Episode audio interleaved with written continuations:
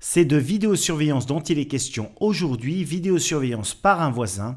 Que faire si vous en êtes la victime? Lexing, réseau mondial des avocats spécialisés en droit des technologies avancées.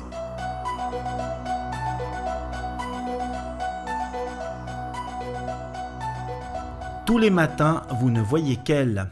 Elle vous obsède au point de vous faire perdre le sommeil. Elle, c'est la nouvelle caméra installée par votre voisin durant vos vacances d'été. Un dôme en fait qui laisse subodorer la possibilité d'opérer des rotations, de zoomer, de tout savoir de vous et de vos proches et familiers en temps réel. Depuis que la situation s'est envenimée avec votre voisin pour une banale histoire de clôture, celui-ci vous a menacé de vérifier en temps réel que vous n'expédiez pas votre droit de propriété. Ce qui vous inquiète n'est pas tant le fait que cette menace ait été mise à exécution, mais bien plutôt les capacités techniques de cette caméra dissimulée par un dôme. Est-il possible de zoomer dans votre chambre à coucher? La caméra se déclenche-t-elle automatiquement à chaque mouvement détecté? Que dire à vos invités lorsqu'ils verront qu'ils sont potentiellement filmés? Ces questions et tant d'autres vous taraudent et vous ignorez quels sont vos droits. Sachez tout d'abord que vous n'êtes pas seul. De très nombreux valaisans, confédérés, de très nombreuses personnes qui vivent à l'étranger mais qui ont une résidence secondaire en Suisse, se trouvent dans une situation tout à fait similaire, du fait notamment de la multiplication des offres de caméras de vidéosurveillance proposées par des gens plus désireux de les vendre que de respecter les dispositions légales. Les tribunaux ont déjà dû arbitrer plusieurs litiges sur le plan civil et pénal et la source de conflit va s'amplifier avec la quasi-généralisation des installations de vidéosurveillance notamment s'agissant des nouvelles constructions.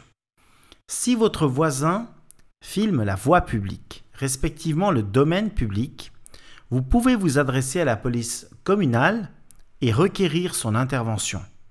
Le préposé fédéral considère en effet qu'il existe une compétence résiduelle pour des normes de droit cantonal, comme la clause générale de police qui peut légitimer cette intervention. Si celle-ci ne devait pas être couronnée de succès, parce que par exemple la police refuse d'intervenir, ou si la caméra ne filme pas le domaine public, vous avez le choix entre la voie civile et la voie pénale. Vous pouvez solliciter d'un juge qui ordonne le retrait de la caméra si celle-ci filme votre propriété, portant ainsi atteinte à vos droits de la personnalité qui vous sont garantis par les articles 28 et suivants du Code civil.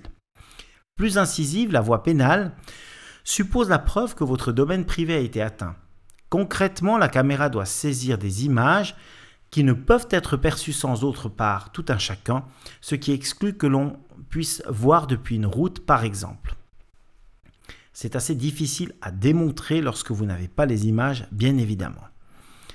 Pour éviter ces conflits toujours plus nombreux qui empoisonnent le quotidien des citoyens, on pourrait envisager sur le plan législatif de prévoir une médiation non obligatoire entre les parties avant que les tribunaux ne soient saisis. Malheureusement, cette voie n'a pas été choisie, en tout cas pas dans le canton du Valais, et il vous reste donc à agir seul, respectivement en faisant appel à la police lorsque vous vous trouvez dans l'une des situations que j'ai déjà évoquées. Comme cette problématique, respectivement cette thématique, est extrêmement complexe, nous avons créé une page avec un certain nombre de conseils. Vous aurez tout d'abord accès à la page du site du préposé fédéral consacrée à la vidéosurveillance effectuée par des particuliers. Nombre d'informations et également de petits trucs et astuces vous y seront communiqués. Vous aurez également accès à deux avis de droit. Un avis de droit du préposé Genevois à la protection de données à la transparence et un avis de droit de son collègue du canton du Jura et de Neuchâtel. Vous pourrez à ce moment-là constater les euh, manquements en termes législatifs qui génèrent une situation qui est tout à fait désagréable pour tout le monde.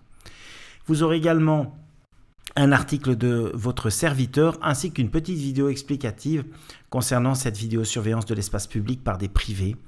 Et pour terminer, deux jurisprudences. Une jurisprudence du tribunal fédéral qui donc est afférente à l'admissibilité d'une installation de surveillance vidéo dans un bâtiment qui comporte des appartements loués et une jurisprudence de la Cour pénale du tribunal cantonal valaisan, euh, donc lorsqu'on avait une photo réalisée par une caméra de surveillance installée sur un bâtiment privé. Savoir si c'était licite ou pas ce moyen de preuve et vous aurez donc beaucoup d'informations sur cette page de conseil qui sera linkée au bas de ce petit sujet de manière à vous permettre de tout savoir sur cette thématique.